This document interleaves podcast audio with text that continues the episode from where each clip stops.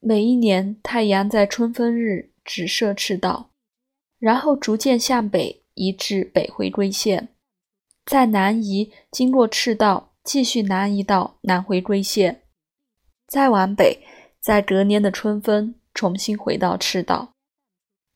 西洋人将昼夜等长的春分日视为春天的开始，并且将春分设为黄道的起点。也就是母羊座零度。占星学的结构是非常有趣的。我们从母羊座、金牛座一路走到宝瓶座、双鱼座，可以看到占星哲学意识的拓展过程。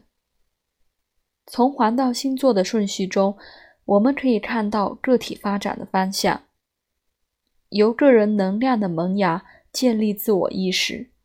之后开始面对各种人际关系与社会关系，最后朝向宇宙能量的理想迈进。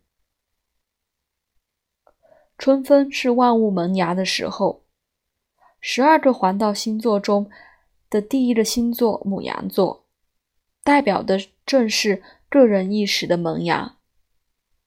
每一个个体必须先以自我为中心。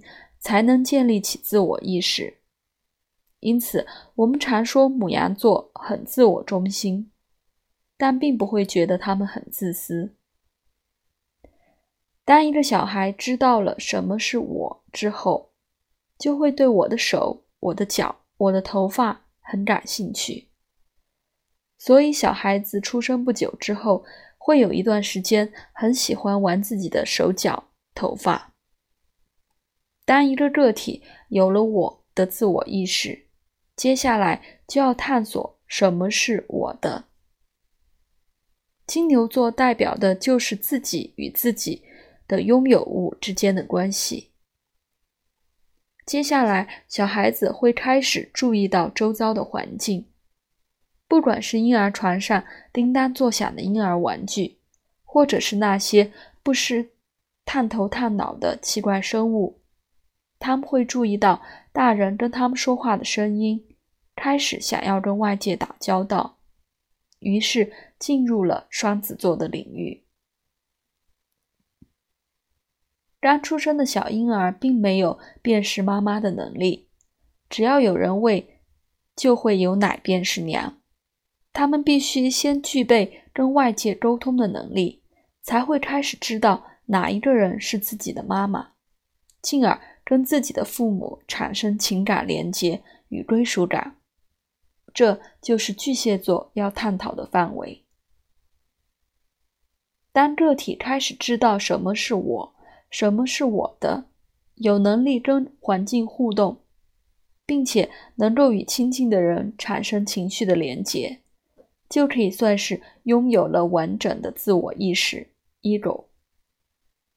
这个阶段的小孩开始有说话的能力，也开始会有意识的哭，有意识的笑。他们这个时候哭，绝对不只是因为单纯的肚子饿，而是显示他们高兴或生气的方式。这个时候就进入了狮子座自我表达的领域。一个个体从自我意识的萌芽，一直发展出。完整自我意识的表达能力之后，就要开始追求完美的自我，而这就是处女座最核心的意义。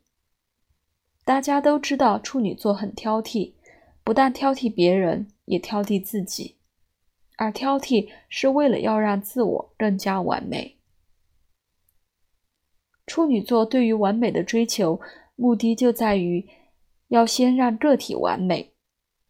两个完美的个体结合时，才能达到天秤座的和谐境界。相对于天秤座的和谐，是一种理念上、意识上的连接。天秤座具有逻辑的、清楚的合作关系。天蝎座代表的，则是人与人之间隐藏的沟通。天蝎座喜欢知道别人的秘密。也有能力知道很多别人没有讲出口的隐藏意识。他们常与潜意识的沟通，但是，一旦潜意识摊牌，隐藏的欲望就会浮上台面。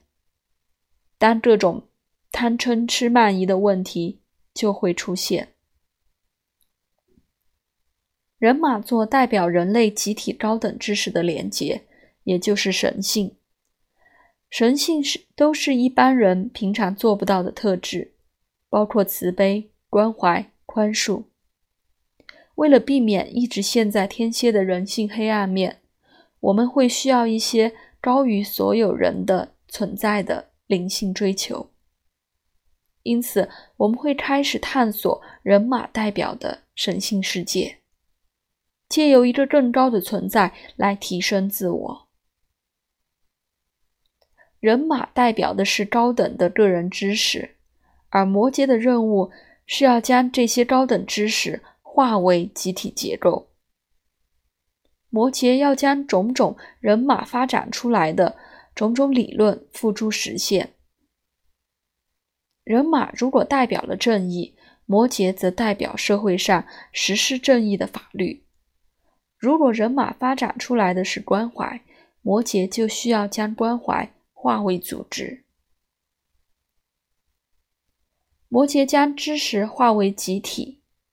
宝瓶则代表结构瓦解之后的理想。宝瓶的能量可以为了理想而超越个人或组织的利益。相对于天蝎个体与个体之间的潜意识沟通，双鱼完全是集体无意识领域。双鱼座的能量并不是取决于一时间的欲望。它随着宇宙无意识而随波逐流。天蝎是激情，而双鱼是同情。天蝎的激情一定在于我对你的热情，唯有双鱼可以让我跟你同时在宇宙的激情中同时并存。每个人的本命星图中。每一个星体会随着落入星座的不同，而以不同的特质来展现能量。如果不透过星体，星座的能量就无从展现。本命星图中的内行星的位置未必会对当事人命运造成影响，但对当事人的个性一定影响很大。太阳代表这个人的意志与人生目标。月亮跟情绪与安全感有关，水星代表一个人的心智与沟通能力，金星代表一个人的情感与喜欢的事物，火星则跟行动力及欲望有关。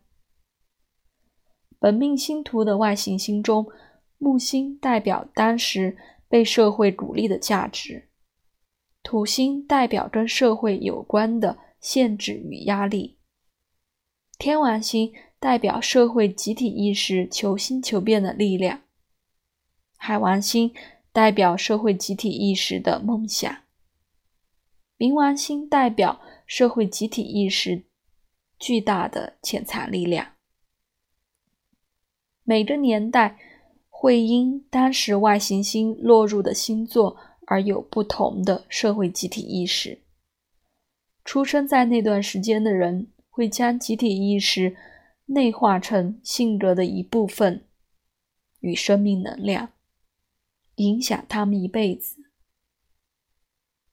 现在，我们就从母羊座开始，带领大家深入理解十二个星座彼此之间的关系及核心意义，借由太阳、月亮等主要行星。